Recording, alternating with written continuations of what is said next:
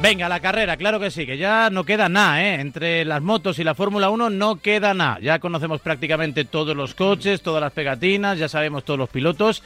Y también nos hemos enterado en estos días que el gurú de la aerodinámica, el hombre clave en esa eclosión de lo que fue una escudería joven, maravillosa, bueno, pues que trajo mucha novedad, como fue Red Bull, porque está acabado. Eso es lo que ha dicho. Hola Pablo Juanena, buenos Hola, días. hola, hola. Acompañando a Lobato, hola Antonio, buenos días. Hola, ¿qué tal? Buenos ¿Está días. acabado Andrew Newey o está más dedicado a otros menesteres? Eh, ¿Quién ha dicho eso? Eso lo ha dicho. Ha dicho alguien, un expiloto, ¿no? Bueno, iba a decir una barbaridad, iba a decir. ah, os cae mal, os cae mal, cae mal en el... No, pero que Es un don nadie, es un- Cristian Albers para mm, juzgar a un tipo que ha conseguido ganar. Bueno, quiso poner en valor al ingeniero de McLaren, Sí, ¿no? sí, sí, me parece genial, pero no tienes que eh, apedrear a Adrian Newey, que es, es, es un dios en esto. Ha, ha ganado títulos mundiales con tres equipos diferentes de Fórmula 1, ganó en la CAR.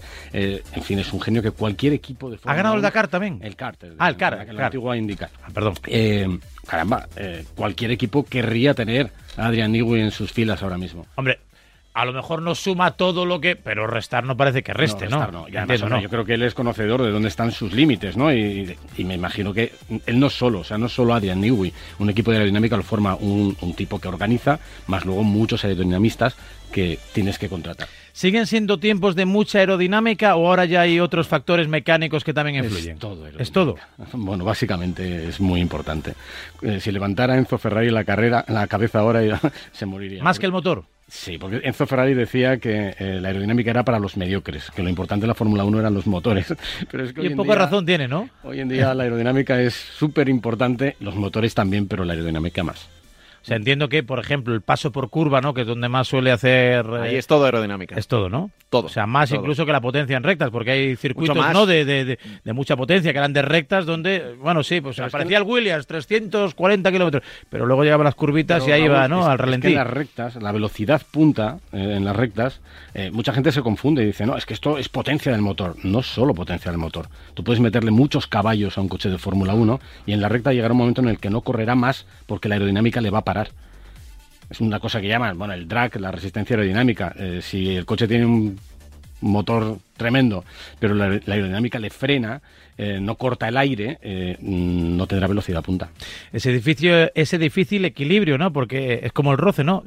Es lo que nos impide avanzar, pero nos permite también avanzar, porque si no nos deslizaríamos. Es- Correcto, yo creo que ese equilibrio, yo creo que es como el, el gran problema que, que tienen la- los ingenieros de, de Fórmula 1 y recordemos que generalmente los más rápidos en recta no son los más rápidos al final de, la vuelta, porque precisamente esa velocidad en curva es donde ahí están las grandes diferencias ¿no? entre un coche y otro. Adrian, Adrian Newey, ¿no? Lo he dicho bien. eh, Creo que le he llamado Andrew. Sí, me le he llamado aquí. Andrew, pero igual tenías también confianza he- con él, También he sé. dicho bonjour, o sea que no pasa nada. con mi bonjour aquí, con mi bonjour. Hay que decir que Adrian Newey estaba ya presente en la Fórmula 1 en los 90, de hecho en el equipo Williams donde fallece Ayrton Senna era el responsable de aquel coche, es decir, que ahora venga alguien a decir que, después de 25 Bueno, pero años en el circo, pues, Tampoco pasa nada por... Yo no lo creo y aparte no lo sé, lo desconozco, pero aquí las cosas cambian muy rápido y tú te puedes quedar un poco desactualizado, ¿no? Si él se ha apartado un poquito de la primera línea, pues a lo mejor hay, hay lecciones que no, que, que no ha aprendido todavía. Sí, lo que pasa es que yo creo que si quieres valorar a un personaje como James Key, que yo no le quito ningún valor porque creo que es un, un ingeniero que está, está creciendo muchísimo y que está llevando a McLaren a pasos agigantados hacia arriba, no tienes por qué lapidar a, a alguien que lleva muchos años. Y que Pero nos viene bien. Antonio, es que no, no eres nada polémico, Antonio. Necesitamos salsa, necesitamos a Hernández Hernández en la Fórmula yo qué 1, sé, necesitamos cosas. venga, vamos a ver. El bar.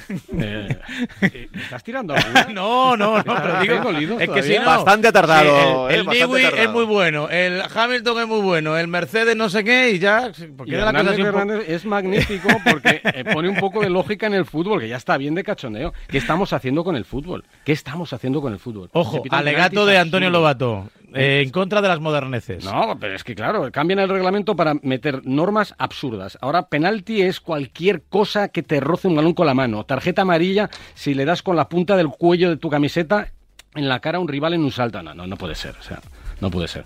Por, favor, volvamos al fútbol normal, al fútbol de verdad. Bueno, pues eh, llamamiento eh, a la cordura y sobre todo a los tiempos pasados que parece fueron, parece fueron un poquito mejor. ¿Qué novedades que últimas horas ha habido en el mundo de la Fórmula 1? A ver, hoy estamos pendientes de Ferrari. hoy, hoy, es como la gran última novedad porque a las 2 de la tarde, a las 2 de la tarde, eh, Ferrari va a desvelar cuál es su coche. Ha jugado también con esto que jugamos siempre, de si será rojo o no será rojo, pues será rojo.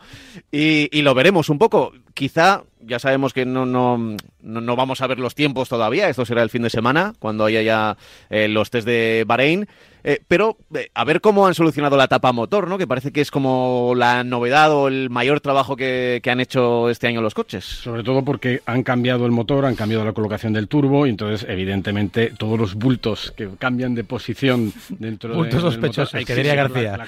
La, cubierta motor hay que ajustarla al máximo. aquí es un poco lo, lo que ocurre también siempre con los aerodinamistas, con los Adrian Newis y los responsables de los motores, que cada uno va a lo suyo. Eh, los que tienen motores quieren que los motores se refrigeren mucho, que tengan grandes entradas de aire, y los aerodinamistas quieren todo lo contrario, quieren que estén los coches muy cerraditos. Entonces hay que buscar el compromiso. Y Ferrari tendrá que seguir los compromisos que le marque el motor, pero los aerodinamistas van a querer cerrar el coche mucho. Para eso es clave, entiendo, la figura del jefe de equipo, ¿no? Un poco el hombre que busque ese consenso, ¿no?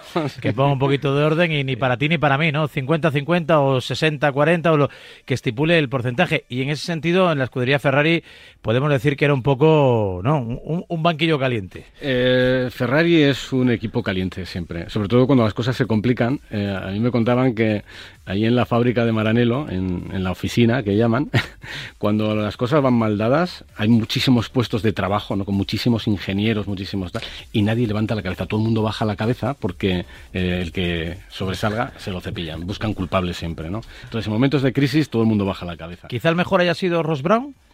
Bueno, o por lo menos de los últimos tiempos. O, los tiempos de Ross Brown, Jan Todd, e-, era un equipo. Claro. Eh, Rory Byrne, eh, o Rory Byrne, que este nadie dice que está acabado y todavía sigue colaborando de vez en cuando a sus setenta y pico años haciendo, eh, aportando ideas. era un equipo fantástico con Michael Schumacher. fue una mezcla de todo. trabajo en equipo. Y, hombre, Brown era el, el cerebro, ¿no? Era un poco el, el personaje potente, ¿no? Un tío increíble. bueno, es un tío increíble. He podido eh, cenar con él en alguna ocasión y es de esas personas que mola hablar con ellas mm. porque te transmiten mucha, mucha. Ahora es consultor de la Fórmula 1, ¿no? Bueno, consultor, no sé cuál es exactamente su papel, pero está ahí dando ideas, tiene un blog. Los lunes saca después de cada carrera un, un, blog. Hay una, hay una mm, noticia, bueno, no sé si es noticia, porque yo creo que no, no, no va a significar que nadie quede primero que otro, pero va a ser llamativo para el espectador que estrenamos, no sé qué está pasando este año, coches de seguridad. Ah, el safety car, ¿sabes? Correcto, sí, sí. Te lo iba a preguntar, lo he visto ahora aquí en, la pues página de, vamos a tener de marca.com. Dos safety cars este año. Se, van a turnar, van a ser un Aston Martin verde, que es el color histórico de Aston Martin, y va a haber un Mercedes rojo que a mí me parece como una auténtica aberración que haya un Mercedes rojo, además pues rojo, rojo bombero. Imagínate a Ferrari, un Mercedes de rojo. Es una provocación. Eh, ¿Eso quién lo elige? La Fórmula 1, entiendo. Esto lo ha elegido Mercedes. No, pero... Ah, bueno, llegan a contratos, son contratos. Son contratos, es decir, o sea, yo, presidente de Hyundai, quiero poner aquí mi Santa Fe. Pues no. Bueno, Si pago, sí, si no, no, ¿no? Es, la Fórmula 1 y te digo, a ver, señor de Hyundai, usted está corriendo, tiene motoriza claro.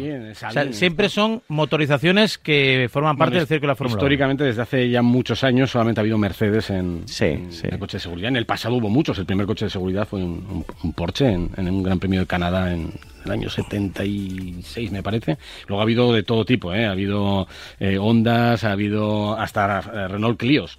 Eh, de coches de seguridad. en la Fórmula Dependía del circuito casi más que de... y ya desde hace ya unos años se estabilizó Mercedes al frente. Pues van rápido, entiendo que van rápido, ¿no? Siempre lo llevan pilotos acreditados, no. O sea, para los pilotos de Fórmula 1 van muy lentos, pero el pobre Bert Mailander, que es el piloto habitual del coche de seguridad, va al máximo que puede.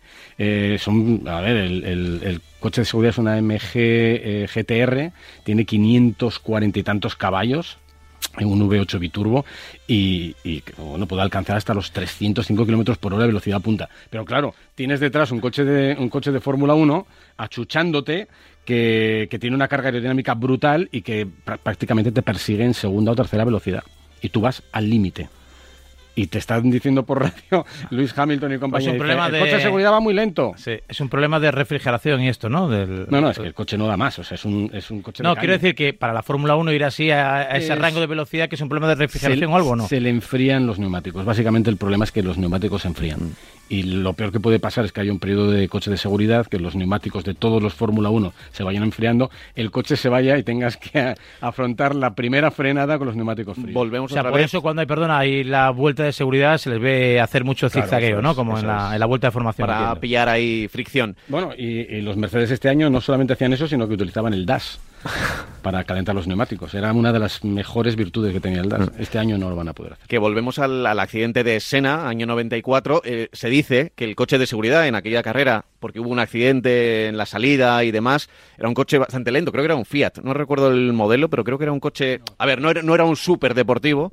Y entonces que, que fueron demasiado lento el resto de coches y que tenían los neumáticos muy fríos para que eh, para luego cuando empezó de nuevo la carrera. Así que desde entonces ya eran Mercedes, pero este año será Mercedes, Aston Martin y también MotoGP, Son- son aunque no es coches nuestro. que se, entre comillas, pueden comprar en el concesionario, los safety car. Eh, adaptados, eh, Sí. sí. Eh, Tú te puedes comprar un Mercedes AMG GTR, lo que pasa es que el, el- el coche de seguridad está aligerado, está potenciado, tiene barras antivuelco, está preparado. ¿no? Tienes tintores. En el caso del, no tiene asientos de atrás, ¿no? No, en el caso de de Aston Martin es un eh, Vantage eh, eh, V8 biturbo y lo puedes comprar, pero este evidentemente va a estar mucho más pintón que el que te puedas comprar tú en el concesionario. Lo podrías adaptar igual, pero Lle- Llevan pegatina B amarilla, entiendo, ¿no? Aquí en Madrid. Y, y te digo una cosa, no sé qué ha pasado esta temporada con los coches de seguridad, pero en MotoGP, y aunque no sea nuestro negociado, también cambia el color y va a ser un BMW, pero amarillo chillón, y va a haber también una safety bike, va a haber una moto de, de seguridad. Madre mía. No ¿Y me pero- va a ser el piloto? Va a haber safety bike y dos coches, uno amarillo y otro, el creo que es el coche médico color ceniza. Pero vamos, que este año les ha dado así como, venga, vamos a llamar la atención con los coches. Hablando del coche de seguridad que es verde, ¿eh? un color de Aston Martin y color también del equipo de Fórmula 1 Aston Martin, me han contado, me dicen que ojito, y vamos a verlo en ustedes, Con Aston Martin. Porque puede dar mucho de qué hablar. No para ganar el mundial, obviamente, Pero para ser el salseo de las para carreras. poder meterse en pugnas con la parte alta de la clase media, incluso eh, ponerle las cosas complicadas a Red Bull. Hay que pensar que Aston Martin tiene un coche que está adaptado del Mercedes del año pasado, que ha introducido cosas que ya tenía ese Mercedes aprovechando algunas lagunas que había y siendo inteligentes en el reglamento, eh, aparte de llevar el, motor que va a llevar Mercedes el- la última actualización, que evidentemente eso es una ayuda, que ya la tenía el año pasado, pero versión 2021, eh, introduce caja de cambios también de Mercedes y hay ciertas partes del coche que en lugar de diseñarlas, como lo permitía dentro de las listed parts que te permitía el reglamento, las han cogido.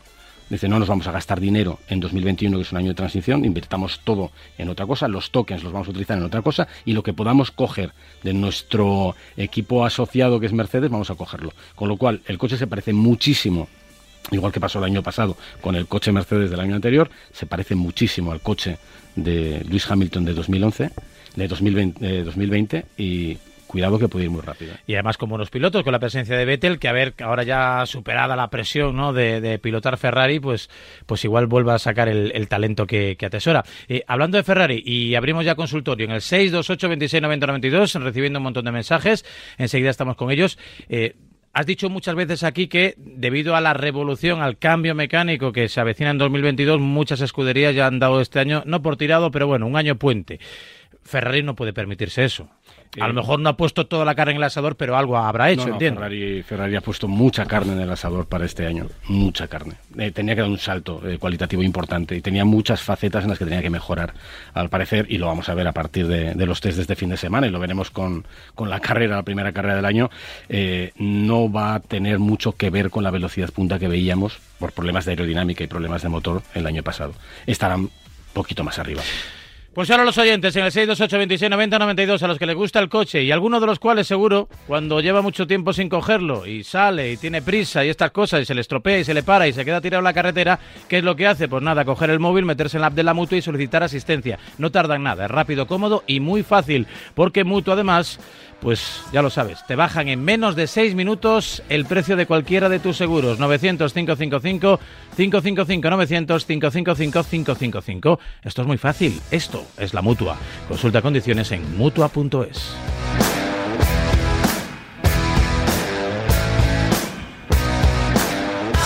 En Radio Marca.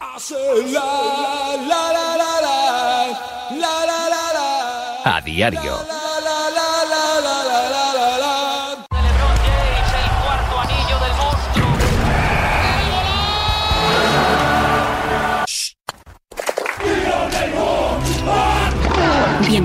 Movistar, el estadio más grande del mundo. Y ahora hasta 50% de descuento en fusión durante tres meses. Contrátalo en el 1004 en tiendas Movistar. Movistar, mejor. Vivimos un tiempo en el que parece que todo el mundo quiere hablar, pero en Bankia pensamos que tan importante como hablar es tener a alguien que te escuche. Por eso presentamos el Humanismo Digital, la nueva forma de hacer banca. Humanismo Digital es disponer de la tecnología más avanzada y fácil con el apoyo de nuestros gestores si lo necesitas. Bankia, así de digital, así de fácil. Más información en bankia.es. ¿Piensas que tienes que pagar más por tu seguro de moto? Un mutuero siempre paga menos. Métetelo en la cabeza. Vente a la Mutua con tu seguro de moto y te bajamos su precio sea cual sea. Llama al 900-555-555. 900-555-555. Mutueros, bienvenidos. Condiciones en Mutua.es. Quizás necesites volver en coche o en patinete, con una reforma o estudiando algo nuevo, pero hay algo seguro. Sea lo que sea, en Cofidis te ayudamos ofreciéndote cuotas más flexibles y ahora con un interés más bajo desde el 595 TIN y el 612 TAE. Descúbrelo en cofidis.es. Cofidis, para volver cuenta con nosotros. Oye, ¿y sabéis ya cómo se va a llamar? Pues Paco, como su padre Paco el hedonista, y su abuelo Paco, el campechano, su bisabuelo Paco, el mimado, y su tatarabuelo Paco, el del Eurojackpot.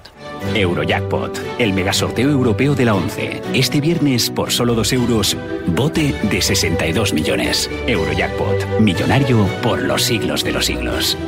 ¿Y de apodo? Pues eso ya, lo que él vea. 11. Cuando juegas tú, jugamos todos. Juega responsablemente y solo si eres mayor de edad. Vuelvas como vuelvas en Cofidis te ayudaremos a hacerlo realidad. Entra ya en cofidis.es. Cofidis, para volver cuenta con nosotros.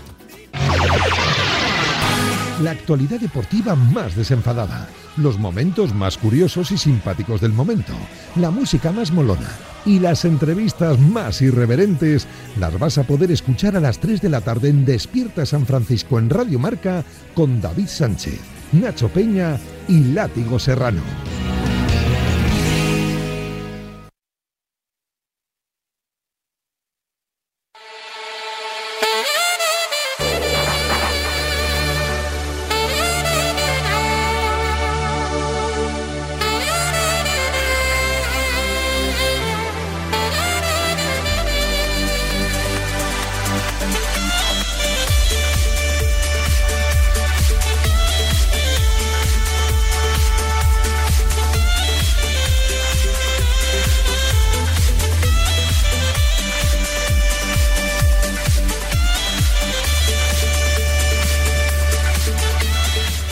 Y 32, 9 y 32 en Canarias, 628 26 90 92. 628 26 90 92. Arrancamos mensajes, consultas para Antonio Lobato. Buenos días. Buenos días. Marca, buenos días, Lobato. Una pregunta. ¿Cómo ves ahora en los, en los entrenamientos estos del fin de semana? ¿Cómo ves a McLaren con el motor Mercedes? ¿Crees que habrán podido introducir el motor eh, en ese coche y habrán hecho buen trabajo o irán por detrás otra vez? Y a veces sí, introducirlo lo han introducido seguro. Está dentro. Eh, trabajo han tenido mucho este año para poder adaptarlo. No, no es tan sencillo de ¿eh? coger un, propulsor que va muy bien, evidentemente, el motor Mercedes y, meterlo en un chasis que no ha cambiado nada, muy poco con respecto al año pasado. Han tenido que modificar algunas cosas para poder meterlo. Eh, yo creo que van a ir bien creo que van a ir bastante bien y que va a haber un salto grande de McLaren, eh, que ya el año pasado mm, yo creo que brilló, lleva dos años progresando y ahora tiene un propulsor que quizá era la parte más... Eh, ¿Son exactamente iguales los motores Mercedes de las distintas escuderías o no? Eh, en, principio tienen que ser exactamente iguales. Incluso el software que ofreces por reglamento tiene que ser el mismo. Pero bueno, eh, si tú tuvieras los motores. yo, hago trampa seguro, vamos. yo soy Mercedes. todos los motores. Tiene 20 caballos menos seguro, vamos. Todos los motores se miran en banco y siempre hay alguno que da un poquito más, un poquito menos. Vale, pero bueno. un poquito más. Admitiendo el margen de error correspondiente, ¿no? Que dicen el bar o que dicen los radares de tráfico. Pero vamos, yo soy el dueño de Mercedes y no puedo permitir que por el ingenio del ingeniero de McLaren, que es que no está acabado como Nico, y me haga un coche mejor y me gane, ¿no? Porque eso sería una deshonra para Mercedes, ¿no? Ese es un problema que suele ocurrir bastante a menudo. Y por eso, mm, pues, eh, Red Bull no quería un motor que no de, Renault o un motor de que no pudiese controlar digamos tener el control 100%. es que yo quiero un motor donde el motorista y todos los ingenieros de ese motor se dejen la vida por mí eh, que todos los esfuerzos vayan hacia mí. Y claro, si tenían que llevar un motor Renault, pues es que Renault tiene un equipo ahora mismo en, Sí, aunque curiosamente Renault era a la única escudería, siendo Renault, siendo motorista, a la que coches Renault con, de otra escudería, con motor Renault, les adelantaba. En el caso de McLaren, por ejemplo. El resto de equipos estaba muy claro. Eh, Mercedes mm, tiene su equipo Mercedes y Ferrari tiene su equipo Ferrari y puede haber más motores, pero siempre estaban por delante. Además entiendo que por eh, tamaño, peso y configuración el motor Mercedes de Mercedes no puede ser exactamente igual porque no cabría, ¿no? De la misma manera que en el McLaren, ¿o sí? Eh, en principio es igual. ¿Sí? Sí, si no vas a hacer dos versiones. Tú haces el mismo, le mandas los planos a, los aerodinamistas de McLaren y dices, oye, os va esto. Ahora hacer lo que queráis. Búscate la vida, sí. Búscate la vida. Hay muchas piezas que van alrededor del motor que eso ya no lo suministra Mercedes. La famosa cubierta, ¿no? No, no, no solo la cubierta, sino o sea, todo, todas las conexiones que hay alrededor y eh, eso ya eso ya es secreto de fábrica y evidentemente el que ha fabricado el motor sabe mm, que le puede venir mejor ¿no? en esa construcción. Bueno, dicho queda, 628 26 90 92 consultas, la Fórmula 1 pasa revista aquí con Antonio Lobato. Buenos días, Raúl, Antonio, Pablo, Martín desde Málaga. Eh, tenía un, par de preguntitas para ti, Antonio. Eh, ¿Retransmitiréis o daréis cobertura a la Extreme E? ¿Y, ¿Y qué te parece las declaraciones de Andrew Green criticando a Sergio Pérez por su forma de conducir? alabando, como no, al recién llegado Vettel, ahora que se ha ido cuando ha sido el único piloto que le dio una victoria. Un saludo. Gracias por tu doble pregunta. Eh, sobre la Extreme E no tengo ni la más remota idea. No, se va a retransmitir porque creo que lo que se van a hacer son documentales, es lo que va a hacer la propia organización y, la verdad es que no sé si quién tiene los derechos de la Extreme E. Ya, yo, no, yo tampoco. A mí me ha pillado el oyente. Es, es una competición eh, como si fuese un ride, eh, coches del Dakar, para que la gente nos lo entienda. Eléctricos. Eléctricos, por eso lo de, lo de I, y que además tienen variante de doble piloto. Sí, y además se corre en lugares que están en peligro de...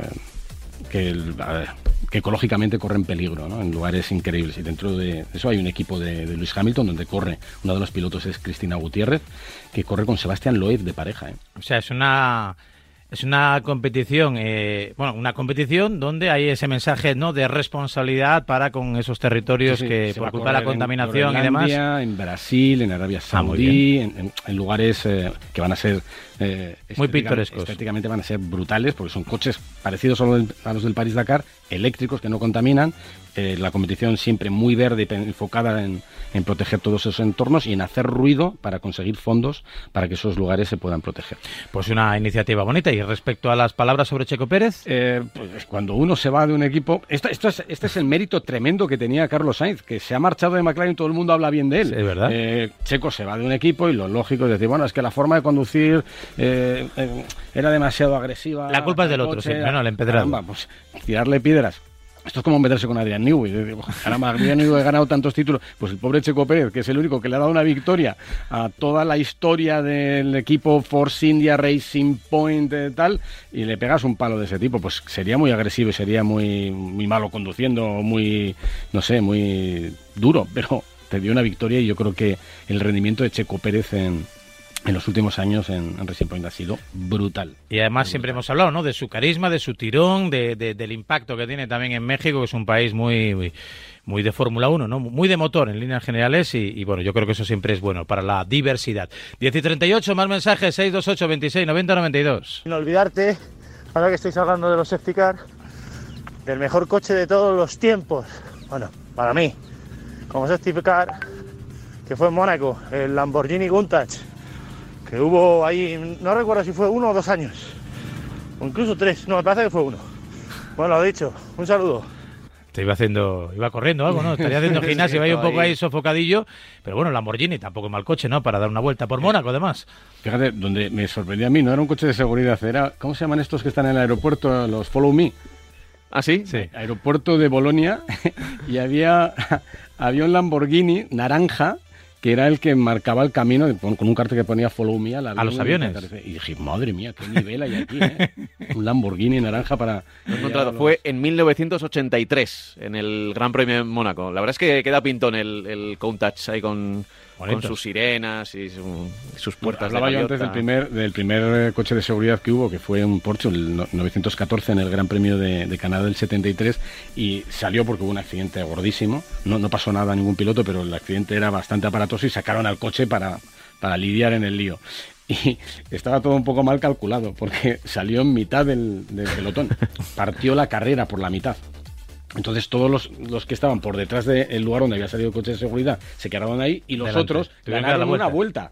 tuvieron un lío por organizar la carrera y luego ya los... Ahora hay mucha, mucha, mucho safety virtual, ¿no? Que se dice, Yo creo que siempre que puedan evitar la salida, que es un poco más, ¿no? Intervencionista... Eh, claro, en Virtual Safety Car, cuando sale, cuando te aparecen los volantes de los, eh, de los pilotos y en los, toda la, todos los símbolos que hay en, el circuito que ha salido, lo que hace es que tienes que meterte en un delta de, tiempo y entonces los, todos los coches van a la misma velocidad, tienen que jugar con un delta. No hay grandes cambios, no se agrupa el pelotón todo sigue más o menos igual y se mantienen los espacios. Entonces es menos eh, intervencionista. Hoy que se habla mucho de hackers ¿no? y de informática por el asunto del SEPE, ¿no? que les han pirateado y que no han podido concertar todas las citas no tan necesarias para todos aquellos trabajadores que se encuentran en esa tesitura, entiendo que los expertos en informática, los equipos, también será gente bien pagada, ¿no?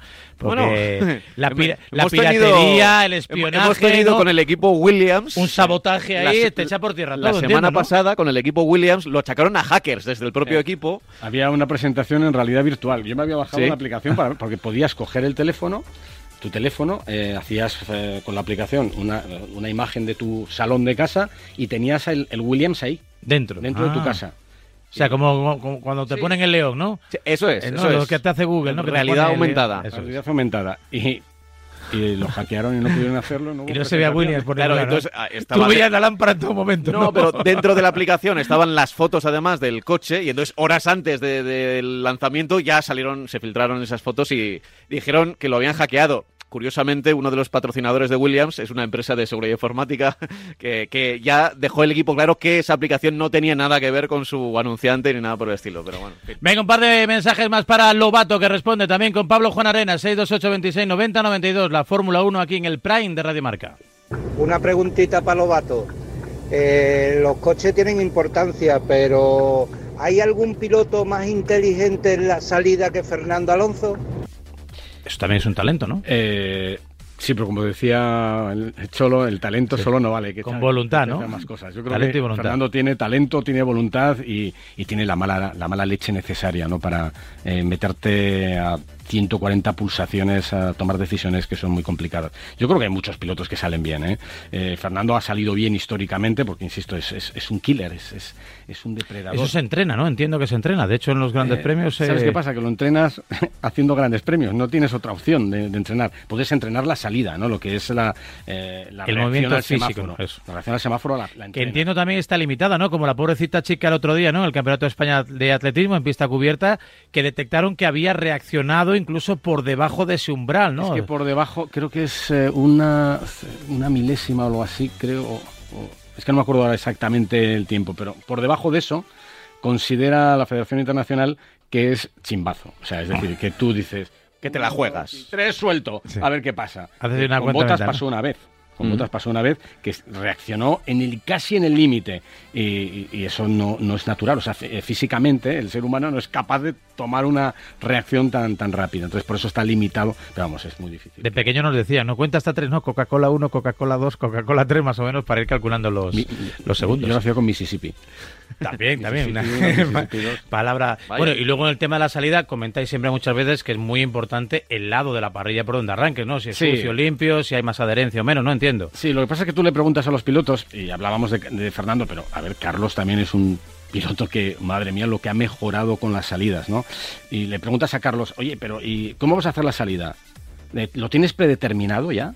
entonces lo, lo, que hacen los pilotos, y Carlos nos lo confesó, es que él ve salidas de otros años y ve dónde eh, se consigue pasar más, dónde hace una especie de estadística ¿no? de, la imagen. dice, pues mira, los que han ido por dentro han salido airosos, ganando posiciones en tanto. Los que van por fuera tienes el peligro, que como alguien se pase te lleva por delante. Todo lo analiza. Entonces toma una determinación, dice, venga, voy a intentar salir y me voy a tomar la primera curva por fuera. Pero claro, eh, eso se va al garete en el momento en el que hay un tío que se te cruza y te cierra la trayectoria que tú querías para hacerla por fuera. Entonces improvisas y te vas dentro. Y tienes que ir reaccionando a lo que se te está viniendo encima. Bueno, pues eso es importante porque en una salida, vosotros de quién estaréis más pendientes, de los de delante o de los que vienen por detrás, que muchas veces son los que generan los accidentes. Te voy a contar un secreto. a ver. Eh, me lo contó un preparador físico ¿eh? de Checo Pérez, que es español. eh, Xavi Marcos, que trabaja con chavales jóvenes en el karting. Y tiene un sistema, no sé si os, os lo conté un día, que es un chaleco, es un chaleco eh, de estos que tiene electroestimulación. Y está conectado al casco. Cuando un piloto en una carrera de los suyos está probando esto, mira hacia atrás, lo típico que vas a hacer una curva y te preocupas por los que hay detrás, reciben un calambrazo. O sea, el, sistema determina que estás girando la cabeza hacia atrás y te da un calambrazo. ¿Para qué? Para evitar que mires hacia atrás. Siempre están delante. Te tienes que olvidar de, de lo detrás. Siempre tienes que mirar hacia adelante y yo, que soy un cartista malísimo, necesito un chaleco de estos de electrocución porque miro para atrás. Necesitas más cosas. También hay collares para perros, ¿no? Que, hacen eso, ¿no?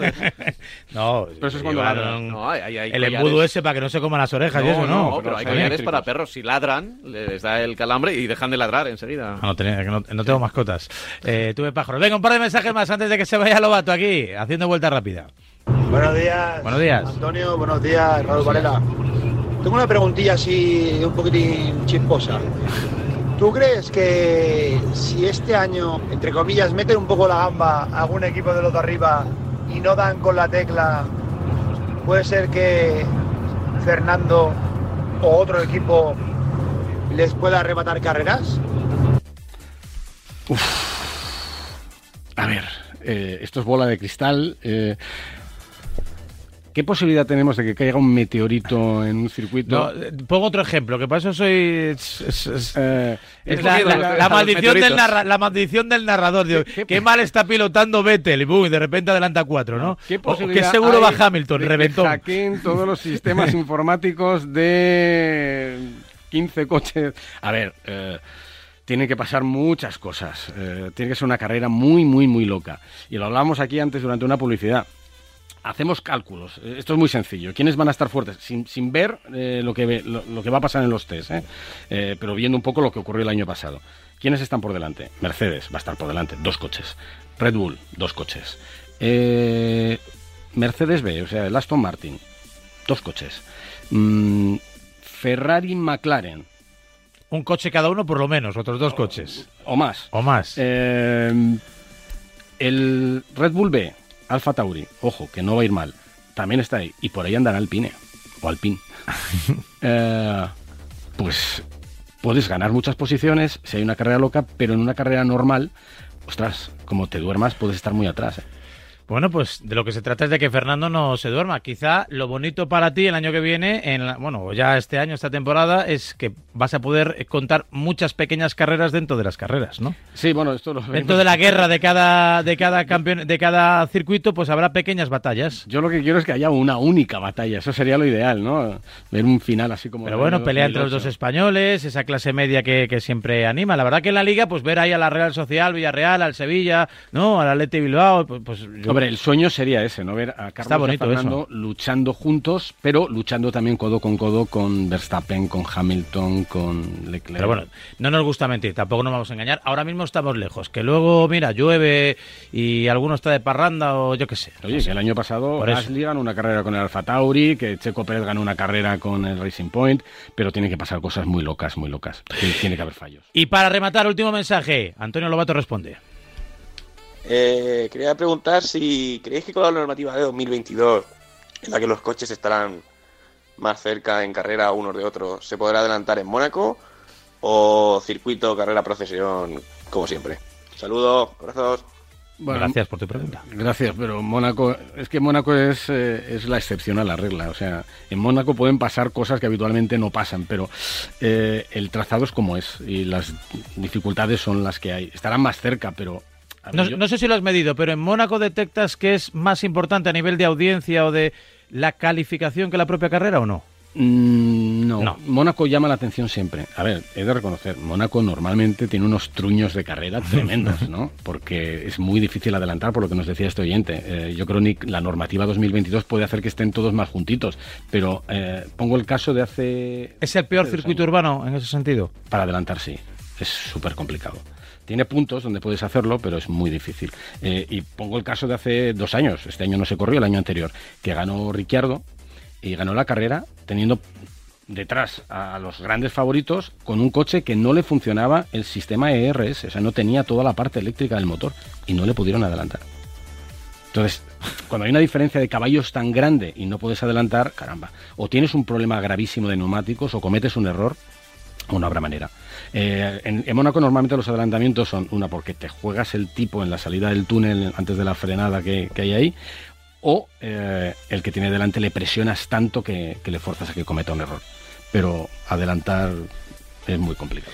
Pues de momento no comete errores. Antonio Lobato respondiendo a todos nuestros oyentes. Como siempre, un placer. Esta media horita de radio que hemos mantenido con él y con Pablo Juan Arena. Y que empieza ya esto, ¿eh? Que empieza ya, que el fin de semana son los test que se van a ver en la Son Fórmula 1. ¿eh? Se van a ver los test en. ¿Es viernes, sábado, domingo? Viernes, sábado, domingo. Y que luego en otras dos semanas la primera carrera. Es decir, que. Además, esto es algo, es algo nunca visto. O sea, tenemos eh, los test solamente tres días en el mismo circuito donde va a comenzar la temporada dos semanas después. O sea, mm, van a tener que ir todos eh, a calzón quitado, ¿eh? o sea, no, no van a poder esconder nada. Van a tener que mostrarlo todo. Me gusta, me gusta. Así que para que sepamos un poco a qué atenernos y luego haremos la típica apuesta. Le preguntarás a Pedro, ¿crees que dentro de 15 días eh, Vettel va a volver a ser tercero o Bueno, pero ya, tendremos una tabla con tiempos y habrá algo ¿no? donde, donde especular. No habrá tanta parafina y sí más, más neumático, que es lo que nos gusta. Gracias, Pablo. Un abrazo. Antonio, muchas gracias. Siempre es un placer contar con un Atlético hoy más líder que nunca. ¿Quién lo sabe? 10 minutos para las 11. Enseguida cerramos a diario.